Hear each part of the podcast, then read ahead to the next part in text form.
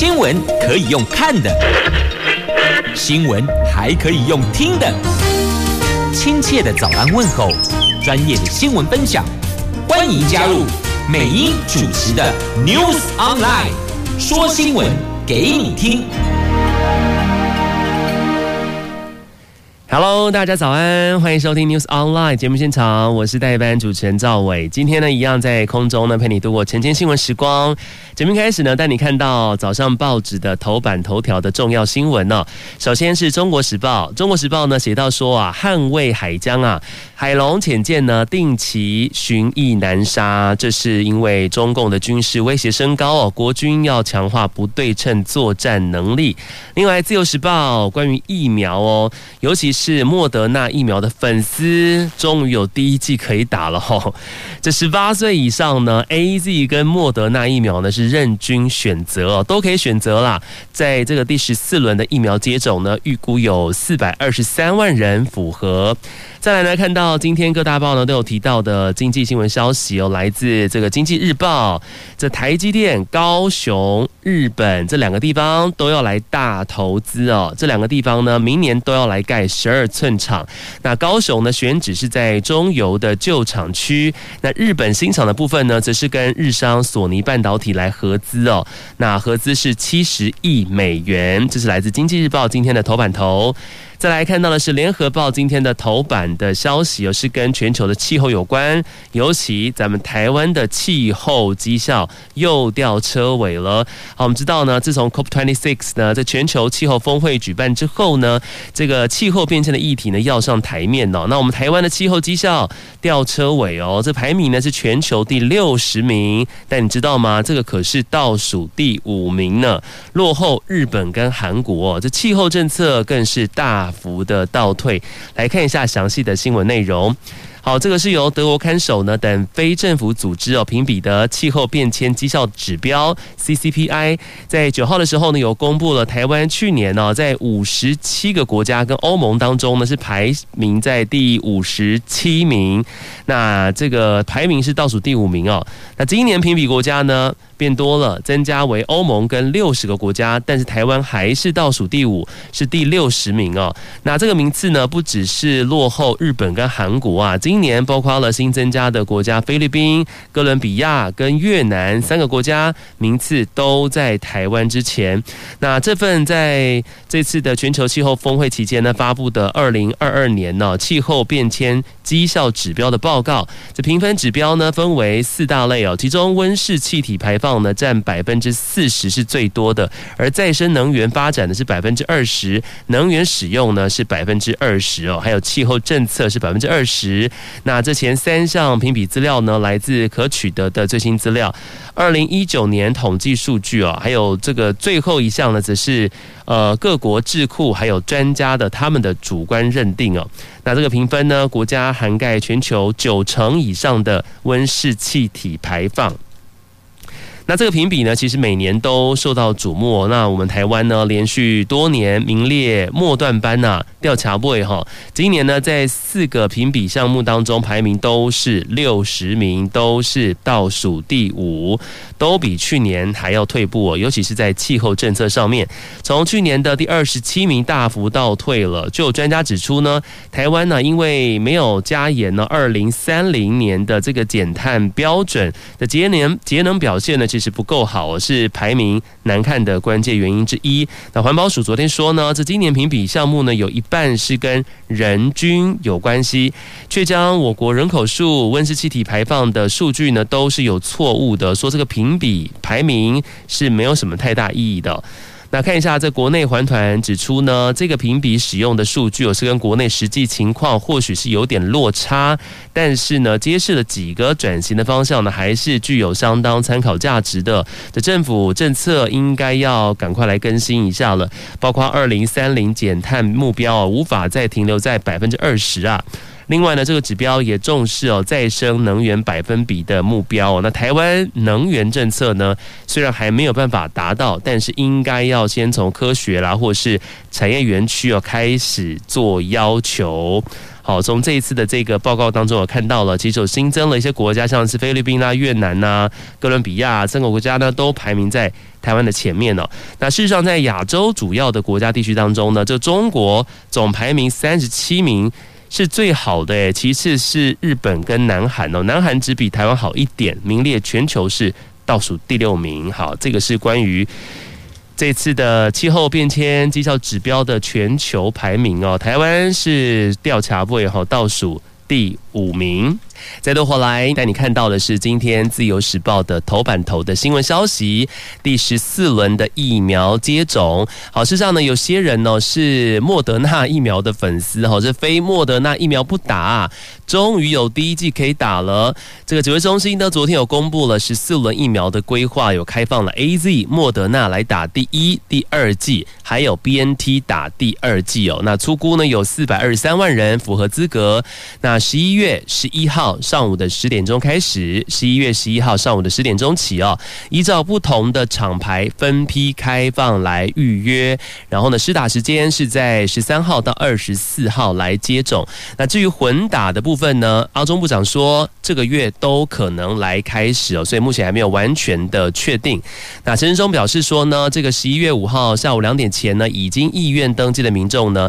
第十四轮将全面开放十八岁以上来预约接种第一。一剂 A Z 还有莫德纳合计呢约有八十四点一万人哦。那至于第二季开放 A Z 呢，给已经接种第一季期间隔满八个礼拜以上的人。那莫德纳 B N T 呢，是给间隔满四周以上哈，要打跟第一剂相同厂牌的疫苗的对象哈，所以合计是有呃三百三十八点九万人。符合资格的民众呢，将在今天下午两点开始呢，陆续收到提醒的简讯。那 A Z 呢，十一号上午十点钟开始预约，同日下午两点起开放莫德纳跟 B N T 疫苗的预约哦，预约截止时间都是在十二号中午的十二点钟。那除此之外呢，疫苗平台已经在今天下午两点开始开放意愿修改哈。以上相关的时间呢，提供给有需要的听众朋友们来做参考。好，那至于混打的问题哦，陈时中说呢，这个月都有可能哈，所以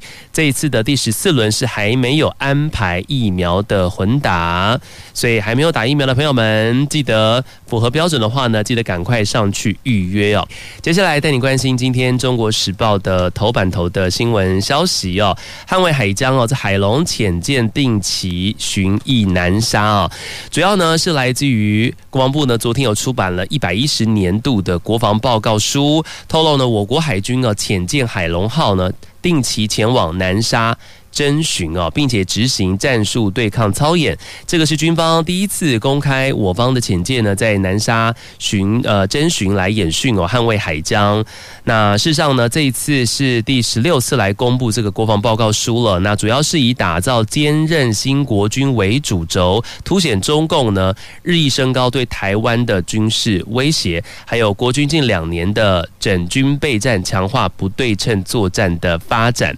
好，那我们知道呢，因为两岸军事情态严峻的，这报告书呢也详细的介绍我们国军现阶段的战力准备的重点呢，是放在远程打击、制空作战、制海作战、国土防卫跟资电网络作战，还有联合直管勤监侦等六大面向，并且首度说明了这建军相关的规划细节哦。那根据媒体报道呢，这个军方其实曾在美军的协助之下呢，其实规划多处的浅见的伏击区哦，这最远的两个地方预备的伏击区就是规划在南海，而浅见的伏击的位置呢是介于东沙跟太平岛之间，靠近这个中国运送石油的航道哦。除此之外呢，这个报告书哦，并且公布了这个中共对台湾的政策跟威胁分析图哦，首度证实呢，其实从过去啊，二零一八年开始啊。中共的这个潜艇的这个军舰呢，就已经开始在台湾海峡中线以西来执行侦巡了，并且在途中呢画出了中共机舰呢都曾经越过海峡的中线哦。的确，他们不断的来去侵扰我国，包括今天呢看到的《经济日报》的头版的版面呢有提到，这共军呢他们需要宣布在。台海来军演喽。这是不是在美国参众议员呢？这个搭乘军机啊飞来台湾的时候哦，来做这件事情啊，造成台海紧张的形情势来升温呢？这个中共的共军呢东部战区的微信公众号呢，在昨天晚上高调宣布哦，共军呃东部的战区组织兵力呢，在台海方向联合战备警巡哦，进一步来检验提升多军。兵种的联合作战能力，这是今天也有在《经济日报》呢有写到的新闻。那另外，《联合报》的头版版面呢，有特别提到，我刚刚提到这个国王报告书哦，也讲到了说呢，这共军对台湾的六作战能力哦。那报告书当中指出呢，其实共军现阶段呢具备了六项对台湾的作战能力，包括了运用航太卫星等情报监侦能力。还有配合新型飞弹的联合封锁我国重要海空的路线跟港口，还有各式弹道飞弹呢，涵盖全岛重要的震惊目标的联合火力打击能力，以及以正规两栖。船舰呢，搭配这个军管商货轮来进行联合登陆作战能力，还有呢部署中长程对地还有反舰道飞弹以及巡弋飞弹等这些迟滞第一二岛链之间的这个应对外军干预行动，还有呢以他们的北斗啊这个全球定位导航及直管数据链路系统呢来协助各军种呢进行所谓的资讯攻防、远程预警，还有远海作战以及飞弹精准突。及还有防空反导等战略支援能力哦，这个是报告书当中指出的，共军现阶段呢具备的六项对台湾的作战能力哦。那我国的国军呢，建军规划呢是以不对称的作战呢为主哦。那共军呢脆弱地点呢是在跨越海峡的这个航渡阶段呢，那我国应该要充分来运用哦。这个台海阻绝天然的优势哈，不只是局限于等着敌人这个船团呐渡过海峡啊，更是要迫使呢敌人只能够在远离当面的机场与港口集结。所以报告书呢有写出来哦，罗列国军呢筹建远距精准火力火力打击的这个军备哈，这是来自今天联合报的头版版面的新闻有提到的。延伸防卫呢，这个机动巡弋的方式来做反制，这个是今天各大报的头版版面呢都有特别提到的新闻呢，是关于在昨天呢国防部呢出版的一百一十年的国防报告书。接下来带你看到的是财经新闻要闻呢，这关于台积电。台积电呢，接下来要在高雄跟日本都要来大投资哦。这两地呢，明年都要来盖十二寸厂。那高雄选址是在中油的旧厂区，日本的部分呢，则是跟日商索尼的半导体来合资哦。这个额度呢是定案是七十亿美元，大概是新台币呢一千九百六十亿元，并且获得了日本政府的支持哦。但是目前还没有公布这个高雄厂的投资。地点跟金额，不过呢，高雄市长陈其迈呢也证实哦，将会在中油的旧厂区。好，我们来看一下详细的新闻内容。台积电规划呢，这个日本新厂将以啊二十二跟二十八纳米制程来切入。那我们的高雄新厂呢，则是七纳米跟二十八纳米为主哦。那因为高雄厂的制程是更为先进的，所以业界就预期哦，这投资额呢是预计是达到百亿亿美元哦。合计日本跟高雄。新厂投资额度呢，将高达一百七十亿美元，折合台币呢是四千七百六十亿元呢，这远高于美国亚利桑那州的一百二十亿美元。那台积电呢，昨天这个普通股啊也是涨了九块钱呢，收在六百一十一元。那礼拜二的 ADR 早盘呢，也是由红翻黑，有跌了零点五百分之零点五趴哈。好。事实上，这个台积电呢，高雄投资在呢，已经在这江湖上面哦传闻蛮久一段时间了，大家还蛮开心的哈。昨天是终于获得证实，拍板定案了。台积电也说呢，是因应市场需求，所以决议在高雄设立生产七奈米跟二十八奈米制程的晶圆厂，预计在二零二二年开始动工，在二零二四年的时候呢，会开始量产。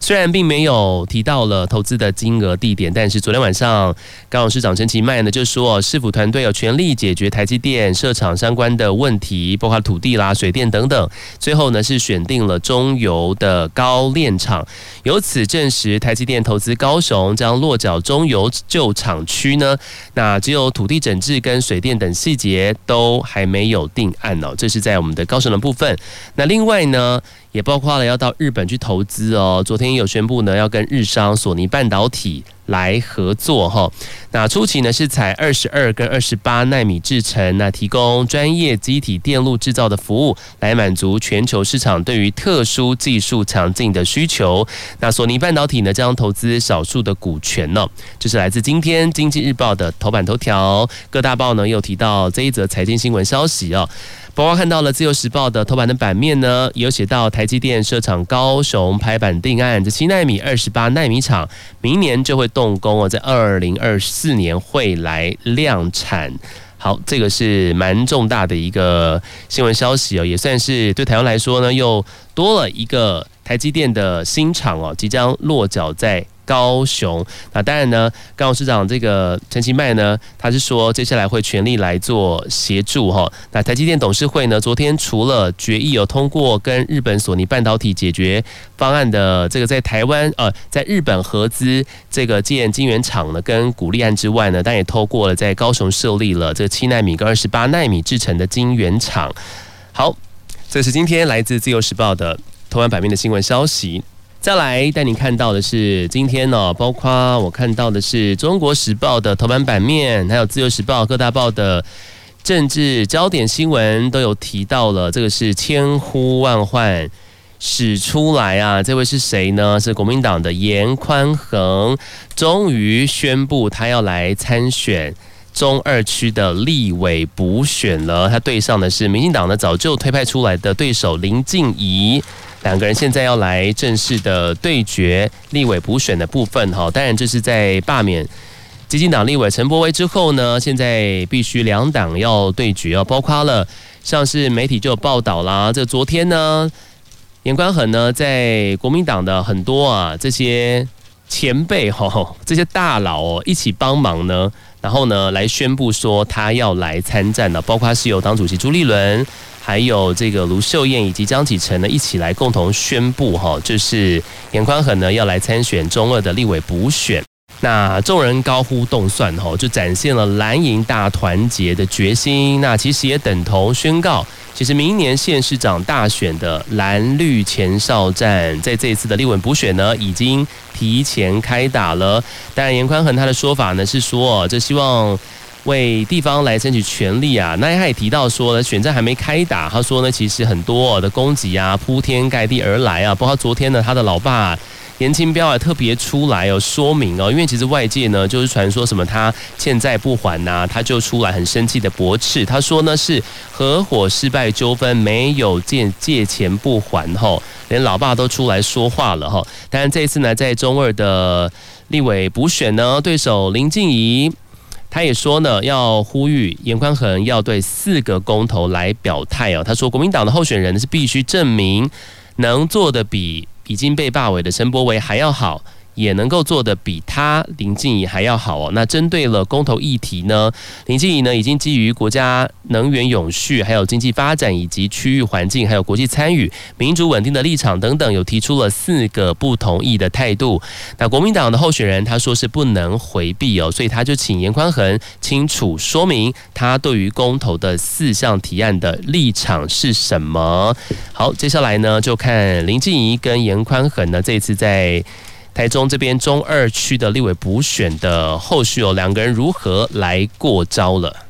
接下来带你关心今天报纸的重点新闻，来自《中国时报》的 A 六版面。这冻结将近一年时间呢，确认落实防疫，将这个专案引进印尼移工即将要解禁了，最快在下个礼拜就会抵达台湾。好，这是因为之前国内的受到疫情的关系哦，所以呢，关于外籍移工呢有做了一些这个管制哈。那现在印尼移工呢即将解禁了，那因为印尼入境确诊的 COVID-19 的病例呢，之前是居高不下哈，所以当时指挥中心认为说呢，这个印尼这个 PCR 准确性比较低啊，在去年十二月哦就暂缓引进了印尼移工，到今天呢已经有十一个月多了哈。那近期呢，因为指挥中心啊核定移工专案引进的计划，劳动部呢昨天跟印尼方这边呢也讨论了这个移工专案的引进的相关事宜哦，确认印尼相关的防疫措施，包括了进入训练所要先做的 PCR，移工的住宿一间最多六个人等等哦。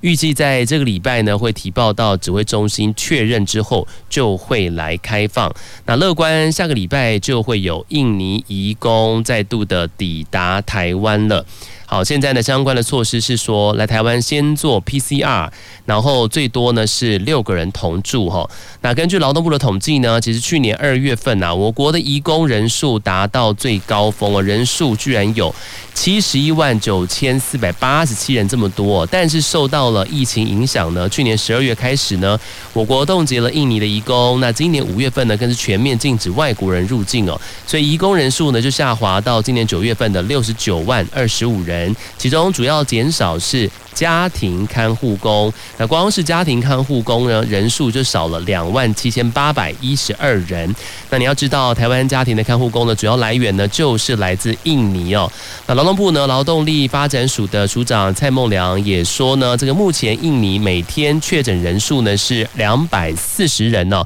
当地的仲介呢会提报防疫计划到印尼政府，那计划重点呢包括了训练、容量降载。减量到二分之一哦，那移工住宿呢也要符合所谓的一间最多六人的人数限制，还有移工进入到训练所要先有 PCR 等等哈。来台湾之前呢，也要做好自主健康管理，确认之后才会发放输出的许可。那另外呢，登机之前都必须要落实一人一室等等哈。那如果没有落实防疫计划的话，印尼方就会对该仲介停权到改善为止。那因为这种疫苗呢是可以优先入境的嘛，那印尼方也说呢，印尼有开发这个官方的 App，提供防卫证明哦等佐证，移工都是有接种疫苗的。那预计这个礼拜呢就能够对外来开放，所以很乐观呢，在下个礼拜呢预期就有。印尼移工会抵达台湾了。那至于昨天有特别讨论到所谓的移工零付费的议题哦，但是印尼方代表呢提到了，这疫情期间呢，双方能够恢复劳务合作是首要的处理。现在呢，优先是让印尼移工来台湾哦。那疫情期间呢，不会再处理，呃，继续处理这个所谓的零付费议题哦。劳动部呢也表示认同啦。所以，将这个等待这疫情结束之后呢，再就这个议题来讨论跟安排。好，这是在印尼移工的部分。那至于另外的东南亚其他国家，像是泰国、菲律宾跟越南这些国家的移工呢，劳动部呢则是持续透过了外交管道进行协商，在确保防疫可以落实的前提之下呢，会尽速来开放引进。好，另外呢，同一个版面有提到了，其实啊。这个受到疫情影响哦，这个移工呢不容易引进哦。那今年上半年都有传出所谓的洗工的乱象哦。这个劳动部呢也紧急修正了转换的准则之后，来停止这样的一个乱象。但也频频传出呢有移工啊坐地喊价哦，甚至喊出了实拿两万八千块钱哦。这周休一日的这样的一个条件哈，那雇主团体仲介就批评了，如果依照现行的规范呢，纵使把全数的集中检疫的床位一千七百床都给家庭移工来使用，恐怕仍要超过一年才能够满足需求哈。这个是只有一千七百个简易床，那引进人数现在是杯水车薪哦。好，我们来看完了这个印尼工，接下来即将解禁哦。接下来看到的是来自。中国时报 A two 版的新闻消息，这日本入境也松绑哦，但是他们目前是不承认台湾的小黄卡的哦。阿中部长就说了，这是卡在哦，来台湾是否缩短检疫的天数哈，那我们知道日本从昨天开始有实施了新的入境规定嘛，那完整接种他们认可的疫苗，包括了 BNT、AZ 跟莫德纳呢三种疫苗呢，入境的隔离呢可以从十天缩短成为三天嘛。那日本陆续呢送台湾四百二十点四万剂的 AZ 疫苗，但是他们却不承认我们的小黄卡吗？这入境日本民众还是需要隔离十四天呢？这指挥中心指挥官呢陈时中坦言说，主要就是因为台湾呢目前还是要居家检疫十四天，这就卡在我方要不要也缩减日本民众呢入境台湾的检疫天数，就是说双方的。互惠或是松绑的原则呢，可能是要一致的，所以现在是双方很难互相认可，就是卡在这边。所以目前呢，咱们台湾人呢，你到日本去呢，你还是必须要隔离检疫十四天的哈，是没有办法来做缩短的。好，接下来看到的是跟医疗相关的新闻消息，来自联合报的 A 五版面哈。昨天有看到电视新闻，已经有报道了，觉得说这好像有点扯吗？这成大的大二生呢，居然来替病患来缝合，在手术当中来缝合伤口，这被质疑说是不是违法呢？这校方就强调说，其实是有医师来监督他们来做这件事情。不过卫福部说呢，这不排除哦，依照医疗法来开罚，这有待卫生局来厘清相关呢。成大医学系呢大。二的学生呢，在手术室哦替这个患者来缝伤口。对于这个事情呢，这个卫福部长这个陈时中说，这听起来有点像是有违法哈。他说要等台南卫生局来厘清事实真相。那卫生局这边说呢，这医学系学生呢，在医师监督下来进行医疗行为哦，不违反医师法。但是哦，这个才大二的学生能不能够进开刀房？来当这个开刀的助手呢？这个是必须来符合教育部核定的教学计划。那成大是否有违反教学计划，涉及违反医疗法？这卫生局会进一步来做厘清哦，这要来继续来做调查。那这个新闻会爆出来呢，是因为哦，这个原名成大的学生之前在网络上面发文呢，他说呢，这个某南霸天的医学中心的病患在开刀房醒来。结果居然发现，这个帮他缝合伤口的是一名大二的学生呢。他说：“你会觉得这样这个学生好强，才大二就有医师的实力，还是你以后再也不敢来这家医院了呢？”哈，这个事情如果发生在每个人的身上，可能大家的看法都不太一样。那有人就上网回向他说呢：“他说我实力就是一切哦。”被质疑说是不是当事人上去替自己护航来回文哦，说他是因为他自己有这个能力有实力，他大二就可以。来帮忙缝合伤口哈，所以因为这件事情然后爆出来啊，现在是有待卫生局呢来做进一步的厘清。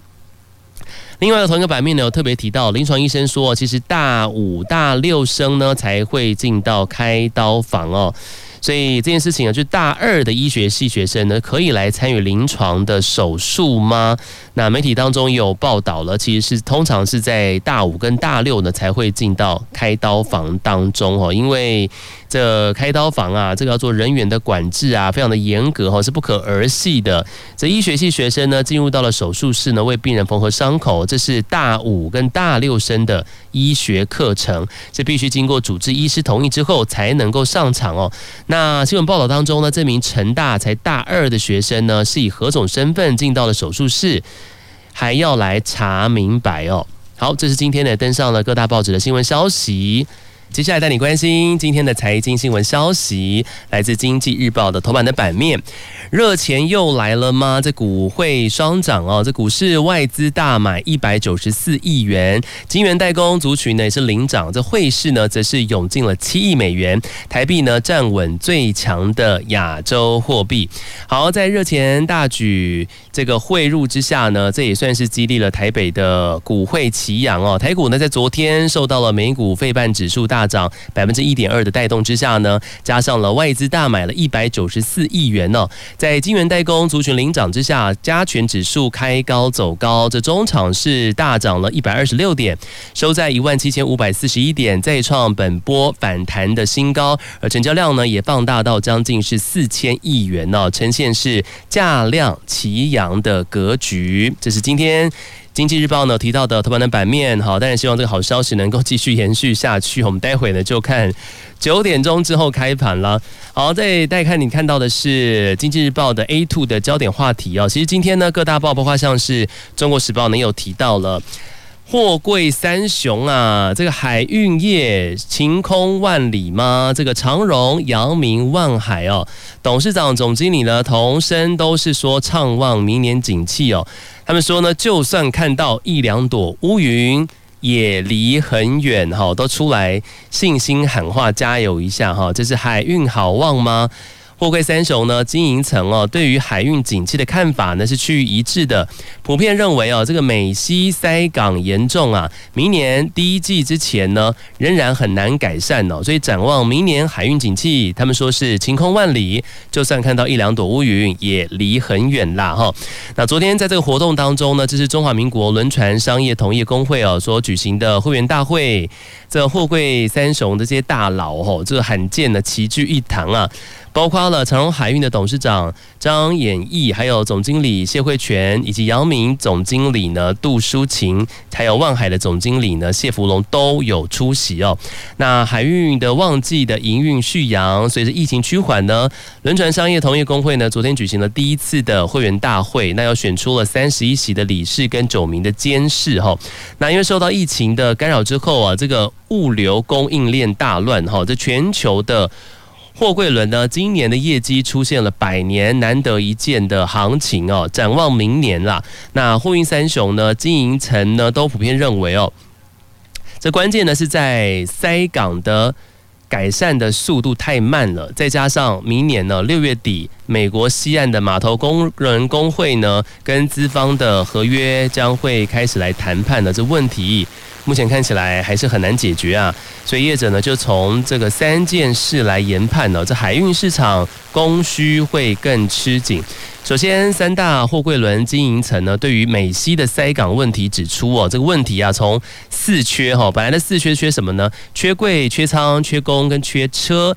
演变成为是码头哦，这个场域堆积太多柜了，这作业困难哦。这货柜呢很难做装卸，这已经影响到了美西航线的这个航班的准确率了。那不少船舶等待进港的时间长达二十八天呢，将近一个月的时间呢，这已经影响到了全球船舶周转率了。那就目前来推估呢，到明年的第一季，这塞港的问题呢都很难改善哈。再来，为了要改善这个塞港的问题呢，让这港区呢能够有更多的。空闲的作业空间作业呢，然后这个三雄也分析了各种状况是不断增加之下呢，港口已经呈现了瘫痪了，现场作业调度难度高。那各大海运业者呢也推出了新的策略，包括像是呃派船呐、不卸柜，把这个空柜呢载回亚洲哦，就让这个洛杉矶港跟长滩港呢有更多的作业空间。这是今天呢。经济日报的 A2 的版面有提到的重点的新闻。那另外同一个版面有提到了货柜三雄当中的万海哦，前三季 EPS 是二十八点三七元。其实万海呢，昨天有公告了第三季的财报，第三季的税后这个纯益呢是三百五十五点四七亿元呢，这季增加了百分之八十七点一四，年增加是达到了。一千八百七十九哈，同时呢也公告授权董事长呢买进二手的船舶要加入营运，这总价呢不超过两亿美元呢，折算台币呢大约是五十五点四亿元，在市场上面呢买进船舶，那来强化。集团来做航线的布局，这是望海前三季的 EPS 二十八点三七元，这也提供给所有投资朋友们来做参考。那另外看到阳明的部分呢？诶，今年传出要加薪了，而且加盘多哈，四趴来起跳。阳明海运呢也是即将替员工来加薪了，因为真的今年呐、赚的非常多。这正式的条幅呢将送董事会来讨论。根据了解呢，阳明今年度的调薪将不会低于正院核定明年的这个军公教人员员的待遇调升百分之四哈，那另外呢，备受瞩目的阳明台北市的办公大楼购置的征求案，根据了解呢，目前将会暂时喊停，那会再观察后续情况呢，再做评估哦。现在呢，可以算是之前啊，今年呢，这个海运市场大好哦，这个货柜轮业者手上，其实都是满满的现金哈。在长荣上礼拜呢，上礼拜五也是再度的进场斥资啊，台币将近百亿元造柜哦，都是大笔大笔的投资哦。这万海昨天也宣布呢，再加码两亿美元进场买二手的船舶。那市场对于杨明的资本支出的营运策略呢，也感到好奇哦。杨明也说呢，内部一直在评估啊，要怎么样来进行。资本这个支出的扩大营运规模，包括了买船啦、买柜哦这样的一个策略，都在持续的评估当中。调薪的部分呢，今年包括了阳明已经针对了基本的基层员工进行调薪百分之三到百分之五。好，这是关于货柜三雄相关的新闻消息。那另外呢，《中国时报》今天的 A 五版面、财经综合版面呢，有提到了这个塞港连环套。长荣跟阳明都说啊，明年 Q1 都是无解的。好，我们知道呢，后疫情时代啊，这个货量急速成长，全球主要的港口塞港问题呢是连环套的哈，从缺工、缺柜、缺仓，扩大到缺卡车、缺仓库哦，全部都缺这样。然后长荣总经理呢谢慧全跟阳明总经理杜淑琴呢，呃，昨天也异口同声说，这难题到明年的第一季。恐怕都没有办法完全解决。万海呢，甚至哦，因为这个等待进港啊，等太久啊，这船舶不符合使用的效益，陆续呢把美西那边的船舶抽回到亚洲线来。这是来自今天财经相关新闻。接下来带你关心今天自由时报的。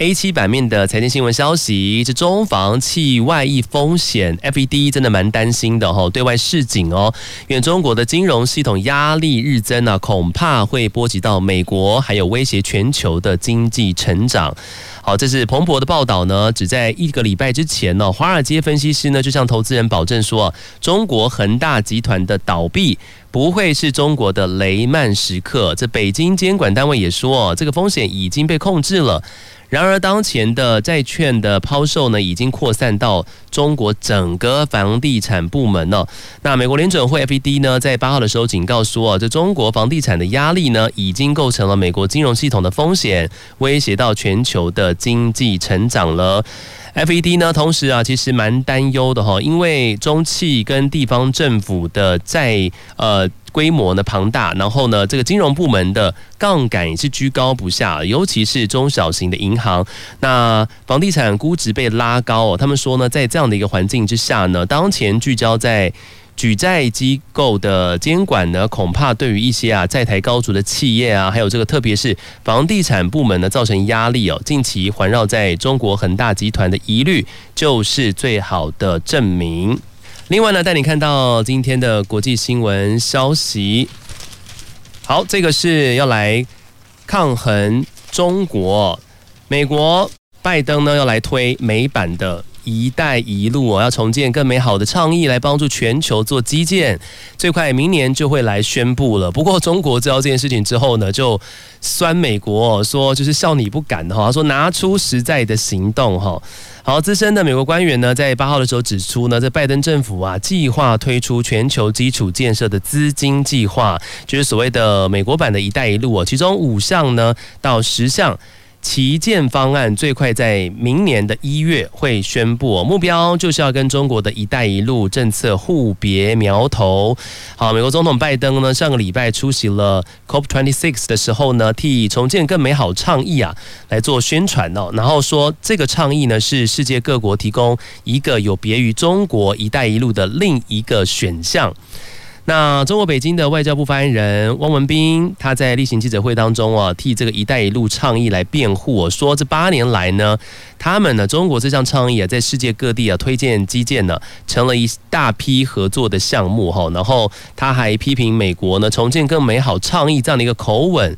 说呢，这个世界需要的是搭桥，而不是拆桥哦！都是中方呢，希望美方拿出实在行动，推动世界各国共同来发展。好，接下来就看美国总统拜登这边推行美国版的一带一路，所谓的重建更美好倡议呢，会不会真的陆续来实施？哈，那其中五项呢，这个五到十项的旗舰的方案呢，最快在明年一月就会来宣布了。接下来看到的是联合报 A 九版面的消息，国际新闻消息来看一下中国哈。好，目前呢，第十九届的六中全会呢正在召开哦。那这次的会议呢，审查通过呢，就是有中共的第三个历史决议，对不对？那这个将会奠定中共总书记啊，习近平的历史地位，还有他继续执政的历史合法性。这昨天呢，赵伟在节目当中有提到了。那今天标题写到说呢，这个六中不容有失哦。这习近平二十一个月。他没有出墙了哈，都在墙内，没有出访哦。那疫情跟美中紧张之下呢，他是要先整顿内政。专家就说呢，出访时机会是在明年的两会之后。大陆的时政评论家呢，邓金文他认为说，习近平呢必须要保证这次的会议呢不能出任何一点差错，而这正是呢习近平连续缺席重要的国际会议的原因，因为他已经二十一个月都没有出访哦。然后除此之外呢，这个外部环境哦不友善哦，对中国不友善呢，也让习近平呢对于外访的兴趣缺缺哦。他说呢，一方面呢，在华盛顿营造的所谓的抗中氛围之下，美国的盟友呢不方便这个时候呢邀请中共领导人来访问，然后再来就是呢，习近平如果出访的话呢，这个总需要获得一些成果哈。如果什么成果都没有，他出访的意义就不大了。这个是对于这次在中国。正在召开的六中全会，还有习近平的一些相关的分析。好，再来带你看到的国际新闻消息，今天各大报也都有提到哦。来自《中国时报》A2 版的焦点新闻。这个大雪纷飞啊，反射音现象呢，也创下了一九零五年有气象以来的记录哦。这中国沈阳、内蒙特大暴雪，标题写是特大暴雪哦，到底多特大多暴雪呢？这个新闻的照片哦，天哪，这一排车呢停在那边呢，完全被大雪给覆盖住了，厚到呢。这个车门都打不开哦，这是中国最近呢迎来下半年最强的寒流，其中沈阳市的暴雪呢创下了一九零五年呢有气象记录以来啊最强的降雪，最大的积雪深度呢是四十一公分这么深哦。那另外看到呢内蒙古通辽地区的强降雪呢也从七号的十点。开始已经持续了四十六个小时了，累积的降雪量达到八十一点三毫米，这积雪的深度打破了从一九五一年来的记录哦。许多民众呢，当地居民啊，这门前的积雪是厚到了连这个门都打不开哦。那七号到九号呢，沈阳市出现了历史罕见的特大暴风雪的天气。那根据统计呢，这次过程呢是有气象记录以来哦冬季最强的降雪了。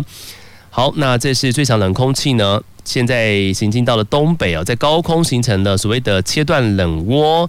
所以呢，导致了这样子的一个极端性的气候。那报道当中指出呢，这寒流对于牲畜的危害最大的一种灾害性的天候，跟强寒流呢伴随而来的风雪跟剧烈的降温呢，会容易导致包括了牲畜感冒啦，或者气管炎等等，甚至是冻死哦，所以很容易造成所谓的呃这个经济上面的一些相关的损害。这是来自今天《中国时报》的新闻。中国呢面临到了这个反圣婴现象，下了一个特大暴雪。今天早上呢，感谢你空中收听哦，News Online 哈，让赵伟持续在空中陪你度过这个晨间新闻时光。台湾的天气呢也是还蛮冷的哈，接下来礼拜四开始呢会干冷。明天再见，拜拜。